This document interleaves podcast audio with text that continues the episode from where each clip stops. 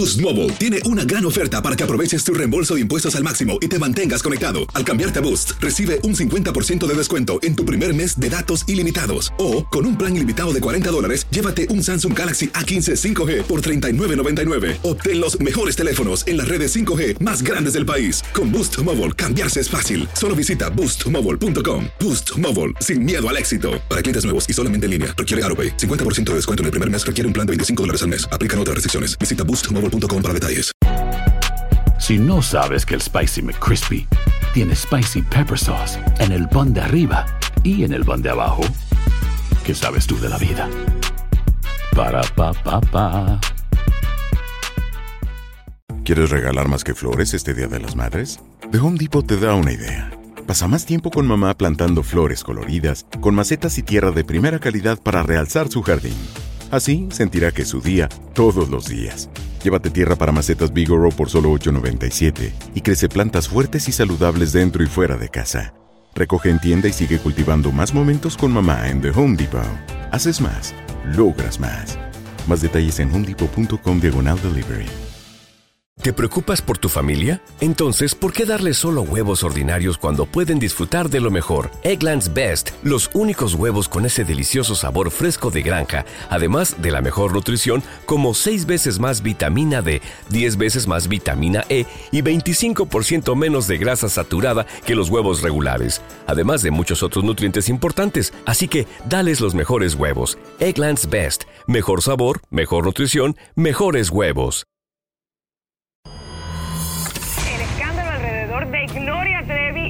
Día más grande y parece no tener fin. Soy María Raquel Portillo. Fui ese rostro pálido y sin voz que el mundo vio en las escenas del mayor escándalo del entretenimiento de las últimas décadas. No vengo a contar mi versión, vengo a contar mi historia. Ya es hora de abrir la boca. En boca cerrada. Escúchalo en tu plataforma de podcast favorita. Advertencia. Este programa contiene casos de crimen, apariciones, misterio, conspiración y violencia. El contenido de estas piezas puede ser sensible para algunos miembros del público. Aconsejamos discreción.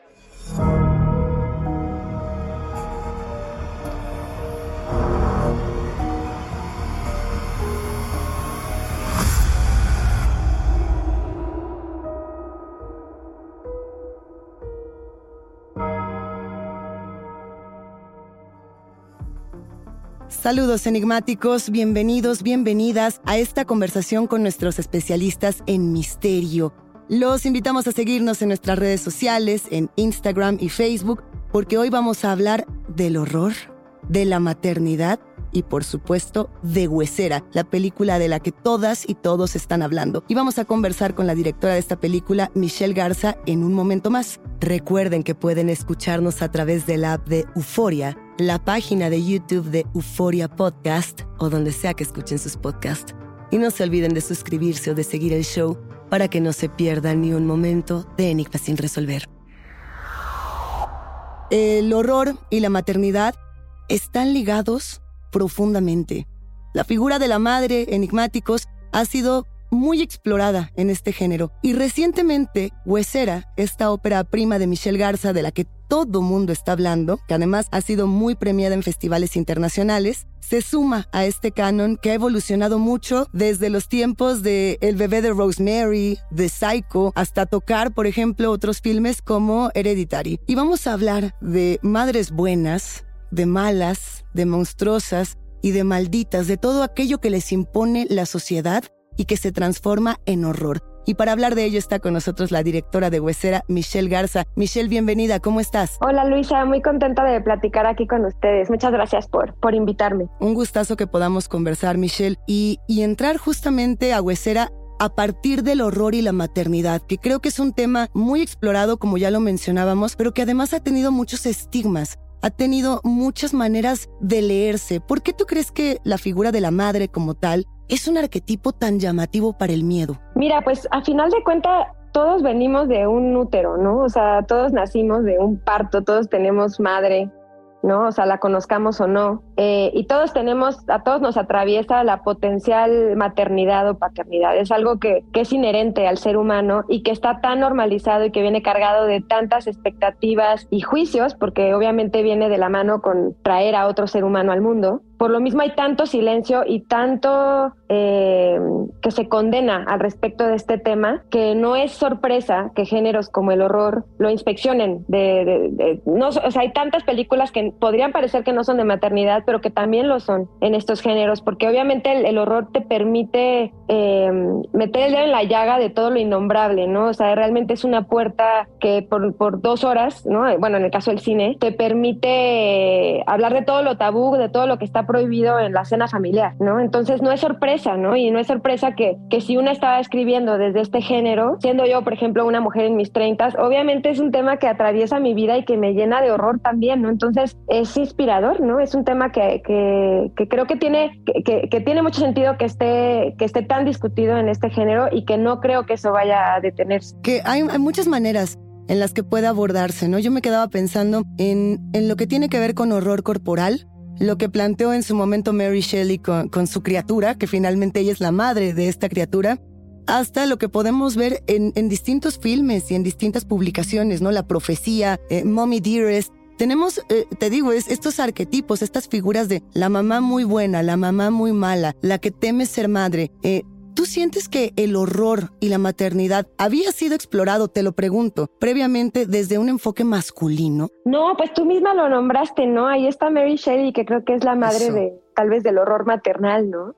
y que justamente ella lo que entiendo es que su madre murió, ¿no? Al dar parto a Mary Shelley. Creo que la maternidad era un tema que atravesaba su vida eh, de muchas maneras y que justamente no es sorpresa, ¿no? Que una mujer así, y aparte así de joven, haya eh, contado tal nivel de historia, ¿no? Que tiene que ver justamente con lo que viene, con la carga que viene, ¿no? Al crear vida. Para ti, como creadora, en el momento en el que comenzabas a, a, crear Huesera, antes de que empecemos a hablar de qué va y que empecemos a abordar estos temas, me interesa mucho pensar en qué era lo que te aterraba de esta figura o desde qué enfoque tú sentías que la madre podía generar ese terror o sentirlo, el dejar tu identidad por ser creador, creador de otra cosa, de algo más y tener sistemáticamente hijos, ¿no?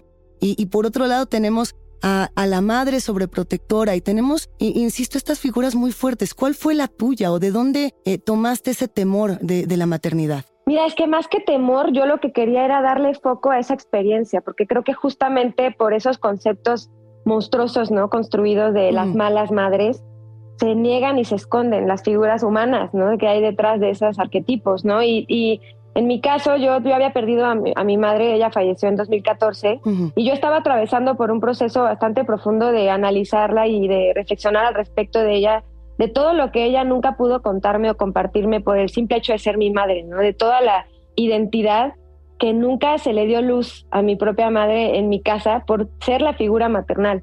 ¿no? O sea, pocas veces nos, detenemos a observar a nuestras madres como seres individuales separados a nosotros. Y así empecé a ver a mis abuelas y justamente yo tenía una abuela que, que ella se había ido. Entonces la única idea que yo tenía de ella era que era un ser maldito, ¿no? Era lo más cercano a lo que yo tenía de concepto de lo que era una bruja era ella, ¿no? Y lo único que yo sabía de ella es que era una mujer que se había ido. No sabía nada más, ni su nombre, ni había visto una fotografía de ella, no sabía nada de ella. Y luego, atravesando el duelo de mi madre, empecé a preguntar por ella y empecé a obtener su historia.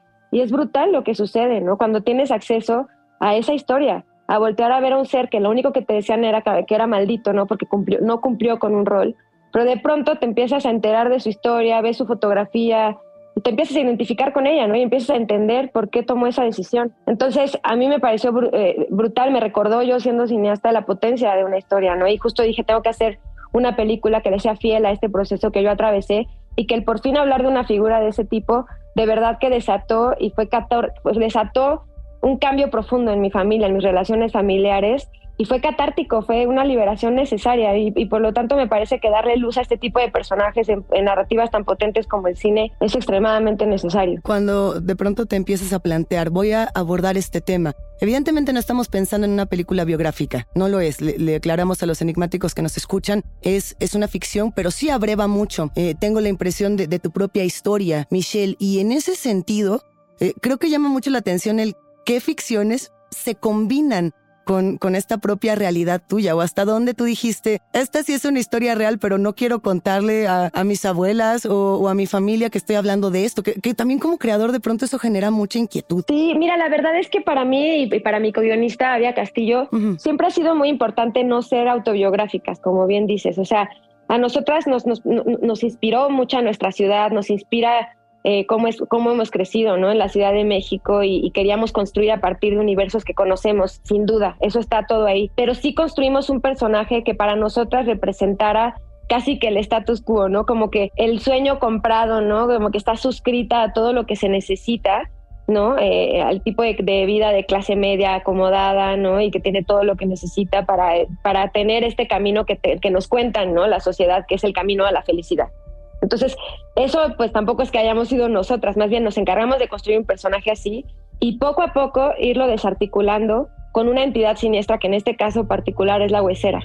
¿no? Entonces, a partir de esa narrativa, ¿no? Eh, fue que fuimos agarrando, ¿no? Universos y personajes y que, atraviesan obviamente nuestras vidas personales, pero siempre sirviendo a esa historia en particular. A ver, entremos a ello. Un poco, eh, sin contarle toda la historia o todos los secretos de Huesera a los enigmáticos, ¿cómo contar esta historia o cuál sería ese primer planteamiento? Mira, eh, como te comentaba, realmente era presentar a una mujer que, que, tiene todo el paquete, ¿no? Tiene una buena pareja, eh, la edad, eh, ¿no? Como exacta para ya convertirse en madre, vive una vida acomodada. Todo va no bien. Tiene un motivo, no tiene un motivo real como para entrar en crisis y eso fue deliberado, más que algo en lo más profundo de ella, ¿no? Que era justamente reflexionar si ella realmente quiere esta vida, ¿no?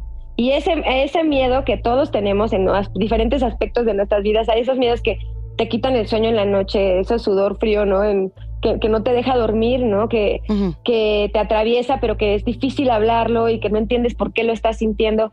Eso lo construimos en particular para este personaje y le dimos identidad, ¿no? al monstruo de la película, que es esta fuerza que parte, ¿no? De esta ansiedad que tiene el personaje de tronarse los dedos y que poco a poco va en un increchendo que termina por hacerla sentir que su cuerpo entero está siendo fracturado, ¿no?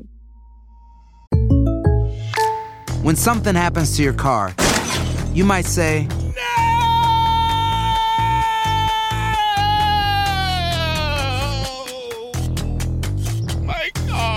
But what you really need to say is something that can actually help. Like a good neighbor, State Farm is there And just like that, State Farm is there to help you file your claim right on the State Farm mobile app. So just remember, like a good neighbor, State Farm is there. State Farm, Bloomington, Illinois. Aloha, mamá. ¿Dónde andas? Seguro de compras. Tengo mucho que contarte. Hawái es increíble. He estado de un lado a otro con mi unidad. Todos son súper talentosos. Ya reparamos otro helicóptero Blackhawk y oficialmente formamos nuestro equipo de fútbol. Para la próxima te cuento cómo voy con el surf y me cuentas qué te pareció el podcast que te compartí, ¿ok? Te quiero mucho. Be All You Can Be, visitando goarmy.com diagonal español. Si no sabes que el Spicy McCrispy tiene Spicy Pepper Sauce en el pan de arriba y en el pan de abajo, ¿qué sabes tú de la vida? Para, pa, pa, pa. Boost Mobile tiene una gran oferta para que aproveches tu reembolso de impuestos al máximo y te mantengas conectado. Al cambiarte a Boost, recibe un 50% de descuento en tu primer mes de datos ilimitados. O, con un plan ilimitado de 40 dólares, llévate un Samsung Galaxy A15 5G por $39.99. Obtén los mejores teléfonos en las redes 5G más grandes del país. Con Boost Mobile, cambiarse es fácil. Solo visita boostmobile.com. Boost Mobile, sin miedo al éxito. Para clientes nuevos y solamente en línea, requiere AroPay. 50% de descuento en el primer mes requiere un plan de 25 dólares al mes. Aplican otras restricciones. Visita Boost No respires. Regresamos a Enigma sin resolver. Yo, tenía la impresión eh, en una primera vista de Huesera que era horror corporal, ¿no? Justo por el, por el tronar de los dedos, por la angustia, por la sensación del cuerpo, porque como yo misma eh, soy madre, tenía como este tipo de, de, vínculo tan cercano a la película, te lo tengo que decir tal cual, Michelle. Yo me sentí muy identificada en, tantos momentos y sé que muchas mujeres y muchos hombres se han sentido identificados con distintos momentos de este filme, pero... Eh, Muchas gracias. O sea, de pronto me, me quedé pensando en, todos los niveles que tenía, ¿no? La historia, como, como toda buena película de terror, la historia psicológica se sostiene por sí misma, ¿no? Los temores de la maternidad, lo que impone la sociedad, lo que nosotros no queremos ser y que somos obligadas a hacer. Y por otro lado, el, terror sobrenatural, ¿no? Como esta primera capa que, que recubre el iceberg del miedo. Y, en esa capa nos encontramos con una historia sobrenatural, con una historia paranormal que, que también está muy interesante, ¿no? Que parte del decir, hay algo que quiere atacarme, no sé qué es, pero hay una, hay una fuerza, hay algo que quiere destruir mi sueño como tal. Exacto, pero fíjate que yo sí comparto contigo y, es algo que, que, fue de verdad orgánico para la historia, que sí tiene muchos aspectos de horror corporal. Sí. Y que justamente escribiendo el guion no quisimos nunca como etiquetar exactamente el género, pero yo sí creo que tiene elementos tanto del horror corporal, tanto de lo sobrenatural como de lo folclórico, ¿no? y que me gustó justamente nunca decidirlo, ¿no? O sea, nunca ponerle la etiqueta a lo largo del desarrollo para sentir esa libertad, ¿no? De que realmente te puedes mover por diferentes herramientas que te da el género para contar una historia en particular. Em, y fue así que poco a poco yo siento que a lo corporal de Huesera se le va desplegando, ¿no? Lo sobrenatural. Se va desplegando hasta que quedamos totalmente envueltos. Es una experiencia, desde mi punto de vista, que se tiene que vivir en colectivo si lo van a ver en, streaming o si van a ir al cine o la experiencia que quieran. A mí me gusta la idea de que se haga en colectivo porque siento que hay muchas opiniones, que es una película que cuando termina uno se tiene que sentar a platicar. Me gustaría preguntarte cuál ha sido la respuesta de la audiencia porque he leído cantidad descomunal de comentarios muy contrastados. Buenísimo. Mira, la verdad es que sí, sí, como, mira, desde lo que te conté de dónde parte, ¿no? De las ganas de, de contar, de hablar de este tema incómodo siempre supimos que iba a ser una película incómoda y esa realmente es parte de su identidad y me emociona que así esté siendo. O sea, me gusta que haya discusiones al respecto. Obviamente como autora, pues de cierta forma, aparte hablando de la maternidad, una materna la película, ¿no? Entonces obviamente duele, ¿no? O sea, cuando alguien le pega tan de lo profundo y le hace enojar, ¿no? Y le enfurece. Pero también lo entiendo, ¿no? Es un tema que, que no es fácil eh, por supuesto que también nos hemos sentido muy sorprendidas de ver la forma en la que tanta gente la ha abrazado, ¿no? Hemos salido de las proyecciones en diferentes lugares del mundo y es impresionante ver cómo algo tan particular de nuestro país realmente puede conectar de manera tan profunda, ¿no? Que lleve al llanto a personas en lugares tan lejos, ¿no? Tan lejanos en el mundo. Y sí, sí he tenido conversaciones y se me ha acercado eh, gente a hablar conmigo que, que de verdad es esas conversaciones y ver de qué manera la película les hizo sentir menos solos o acompañados de cierta forma, ¿no? En ciertos silencios o, temas de sus vidas que no han sido fáciles, le hace todo el sentido del mundo, le da todo el sentido haber hecho esta película, ¿no? Entonces, eh, hasta mi propia familia, ¿no? Yo, yo tuve miedo, ¿no? Por momentos de verlos, a, a verse, no sé, de hacerlos sentir incómodos o expuestos, ¿no? Pero realmente he sentido todo lo contrario, he sentido que hay cierta liberación y catarsis que necesitábamos y es como un cierre de ciclo de muchas décadas que a mí me hace sentir muy orgullosa. Entonces, estoy feliz y, a mí eh, en particular me emociona todo lo que es incómodo. Me parece que es necesario para romper esta armonía que es tan venenosa. El horror vino para incomodar. El, género como tal del horror, yo me atrevería a decir, y, y, me gustaría conocer tu opinión, Michelle, el horror viene a incomodar a la sociedad porque viene a señalarle lo que no le gusta, pero que sabe que ahí está.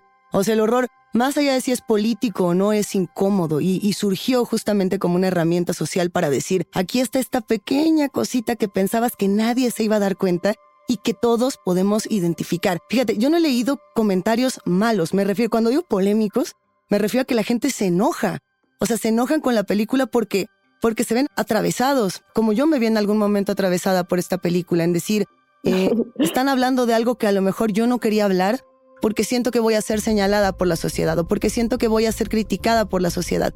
Eh, ¿Hasta dónde tú dijiste, yo voy a incomodar ahora sí que hasta, hasta los límites? Pues es que imagínate que hasta nosotras mismas, ¿no? Las que hicimos la película, teníamos discusiones fuertes, ¿no? Había mucha discusión efervescente en, el desarrollo de Huesera, ¿no? Porque es un tema polémico.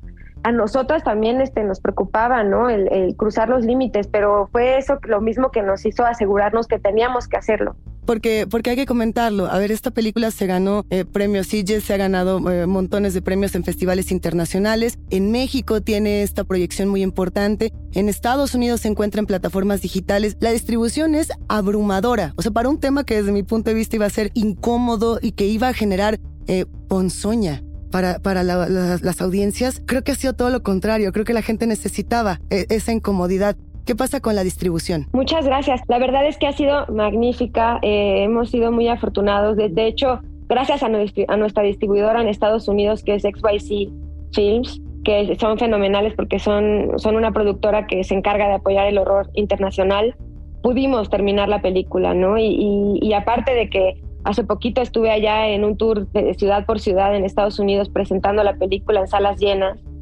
y ahora ya está disponible allá en VOD, en, casi todas las plataformas está en renta o, compra. Eh, ha sido magnífico, ¿no? la, recepción y sobre todo de comunidad latinoamericana en Estados Unidos. Tuvimos una proyección en Los Ángeles llena de, latinos y, y, fue muy emocionante, de muchos, de muchos países latinoamericanos y, me emocionó mucho ver que se sentían representados en la pantalla con una película que se estaba proyectando en Estados Unidos, ¿no? Y, eso, eso nos enorgullece mucho. Y, también en, alrededor del mundo, la verdad es que sí ha habido una gran recepción en muchos países.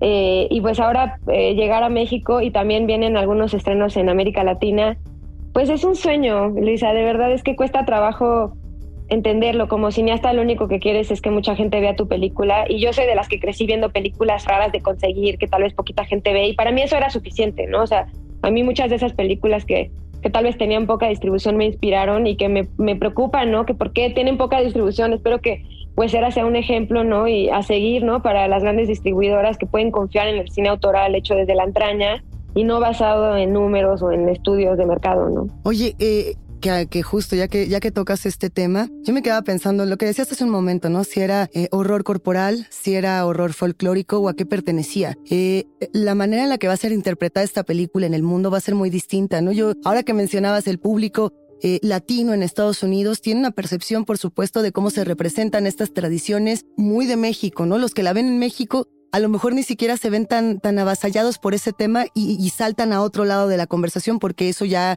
eh, les toca de una u otra manera o, o, lo han vivido, no lo han, lo han experimentado. Eh, ¿Qué opinas, por ejemplo, de la recepción que pudiera tener del otro lado del mundo con público que tenga no, no, me voy a atrever a decir que sea más conservadora en ese sentido, sino que no conozca este tipo de tradiciones. ¿Has tenido sorpresas? Mira, la verdad es que siento que se emocionan un montón, o sea, como que, y creo que eso es lo que también a mí me, me emociona tanto de ver cine de otros lugares, ¿no? De países que tal vez no sí. conozco.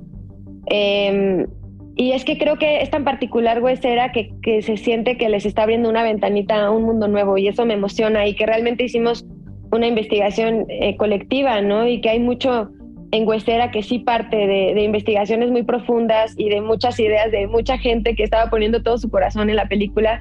Y creo que eso sí ha atravesado culturas, ¿no? Yo, por ejemplo, en Corea tuvimos una proyección que se sintió casi como un ritual, ¿no? En el sentido de que obviamente, pues la, imagínate, la audiencia Uf. en Corea es muy cinéfila y tienen probablemente uno de los mejores cines del mundo, si no es que el mejor, a mi, a mi parecer.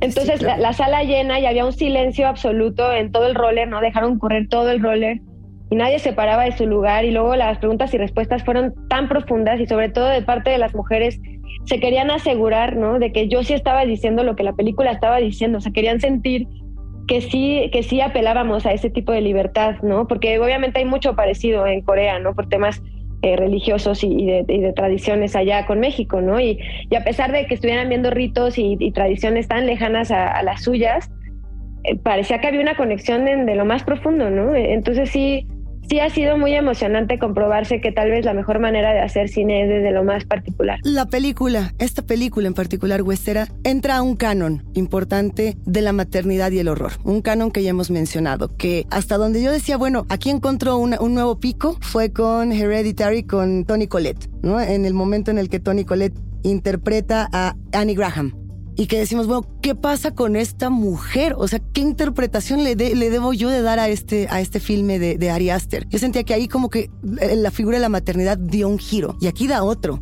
Aquí da una verdadera eh, vuelta de tuerca. ¿Cómo, ¿Cómo ves tú ese paso de Huesera al cine de horror y maternidad? O sea, ¿lo catalogarías ahí o dirías, quizá no quiero entrarle al canon? Muchas gracias. No, por supuesto que sí. Mira, la verdad es que a, a, través del sueño, ¿no? De hacer esta película, porque fueron muchos años y yo empecé, la verdad, siendo pues mucho más ingenua y estaba muy chiquita cuando empecé con el proyecto. Yo veía, ¿no? Y todavía lo sigo pensando, cómo, cómo es que no había todavía una película mexicana, ¿no? Que hablara desde el horror acerca de la maternidad, siendo un tema que nos atraviesa de manera tan profunda en nuestro país, ¿no? Y que sí implica tanto miedo, ¿no? Y que, y que sí y que sí es un tema incómodo en nuestras casas. ¿Cómo es que no había todavía una película de horror mexicana que hablara de manera profunda del tema? Y no solo en específico de lo maternal, sino de lo doméstico, ¿no? De la, de la manera en la que hacemos familia en, en Latinoamérica y de la manera en la que nos dicen que si no seguimos esos caminos vas a ser una persona miserable e infeliz. Entonces todo eso yo lo quería retar porque obviamente atravesaba mi vida, a mí me asustaba, ¿no?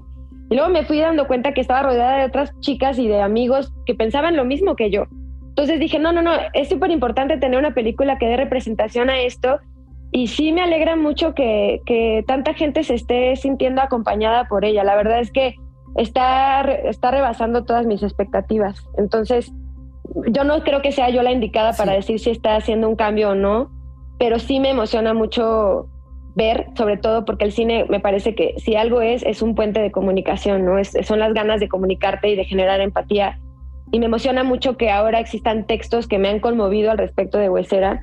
Y me emociona todavía más pensar que vengan cineastas que les haya inspirado la película y que se vuelva una conversación, ¿no? Y que, y que, que eso compruebe que se puede hacer cine de horror desde otra perspectiva en nuestro país. Que se puede hacer cine de horror desde otra perspectiva en nuestro país y que las directoras y las creadoras importan y están cambiando la narrativa internacional de lo que entendemos por la ficción. De verdad, Michelle, es un gustazo conversar contigo. Esperemos pronto regreses a estos micrófonos a platicarnos más de tu próxima película. Muchas gracias a ustedes, qué buena conversación. Un abrazo. Un abrazo de vuelta, Michelle. Mil gracias.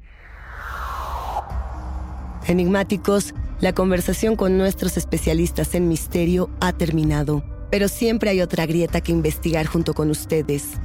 No se olviden de seguirnos en nuestras redes sociales. Nos encuentran a través de Instagram y Facebook. Soy Luisa Iglesias y ha sido un macabro placer compartir con los enigmáticos. Recuerden que pueden escucharnos en la app de Euforia, la página de YouTube de Euforia Podcast o donde sea que escuchen sus podcasts. Denle follow o suscríbanse al show en donde sea que nos escuchen y así no se pierden ni un momento de enigma sin resolver.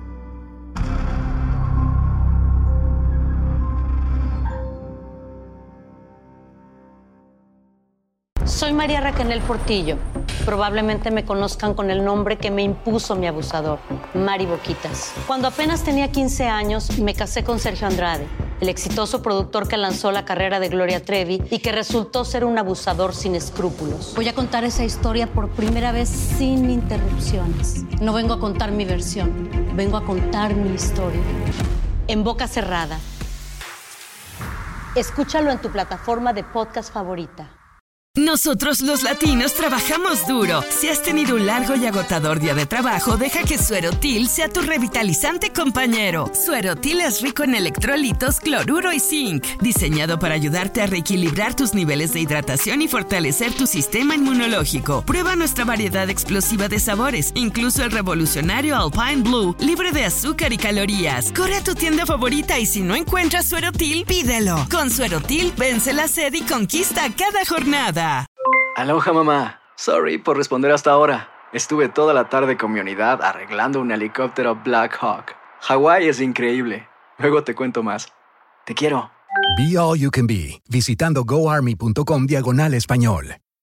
Boost Mobile tiene una gran oferta para que aproveches tu reembolso de impuestos al máximo y te mantengas conectado. Al cambiarte a Boost, recibe un 50% de descuento en tu primer mes de datos ilimitados. O, con un plan ilimitado de 40 dólares, llévate un Samsung Galaxy A15 5G por $39.99. Obtén los mejores teléfonos en las redes 5G más grandes del país. Con Boost Mobile, cambiarse es fácil. Solo visita boostmobile.com. Boost Mobile, sin miedo al éxito. Para clientes nuevos y solamente en línea, requiere AroPay. 50% de descuento en el primer mes requiere un plan de 25 dólares al mes. Aplican otras restricciones. Visita Boost ¿No se merece tu familia lo mejor? Entonces, ¿por qué no los mejores huevos? Ahora, Egglands Best están disponibles en deliciosas opciones. Huevos clásicos, de gallina libre de jaula y orgánicos de Egglands, que ofrecen un sabor más delicioso y fresco de granja que le encantará a tu familia. En comparación con los huevos ordinarios, Egglands Best contiene la mejor nutrición como 6 veces más vitamina D, 10 veces más vitamina E y el doble de omega 3 y B12. Solo Egglands Best. Mejor sabor, mejor nutrición, mejores huevos. Visita egglandsbest.com para más información.